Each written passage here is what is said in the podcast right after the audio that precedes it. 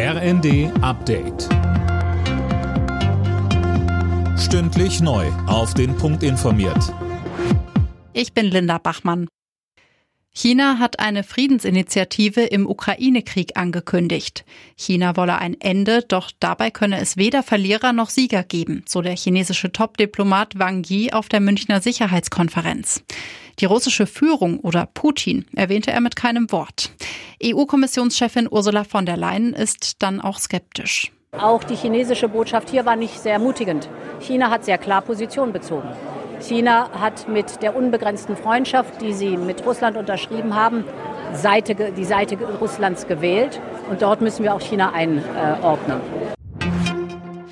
Zwölf Tage nach dem verheerenden Erdbeben in der Türkei und in Syrien sind in der türkischen Provinz Hatay drei weitere Überlebende aus den Trümmern gerettet worden. Unterdessen hat Bundeskanzler Scholz den Deutschen für ihre Solidarität und Hilfe für die Erdbebenopfer gedankt.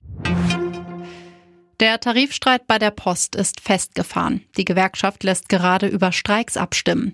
Das Unternehmen denkt jetzt laut darüber nach, das Briefgeschäft verstärkt an Fremdfirmen abzugeben. Christiane Hampe mit den Einzelheiten. Wenn Verdi maximale Lohnsteigerungen durchsetzen will, müssen wir unser Betriebsmodell überdenken. Das sagt der Personalvorstand der Post Thomas Ogilvy den Funke-Zeitungen. Bisher ist die Fremdvergabe der Briefzustellung bis Ende Juni noch vertraglich ausgeschlossen. Ogilvy sieht momentan keine weiteren Spielräume für ein Entgegenkommen im Tarifstreit. Auf Streiks sei das Unternehmen vorbereitet, hieß es weiter.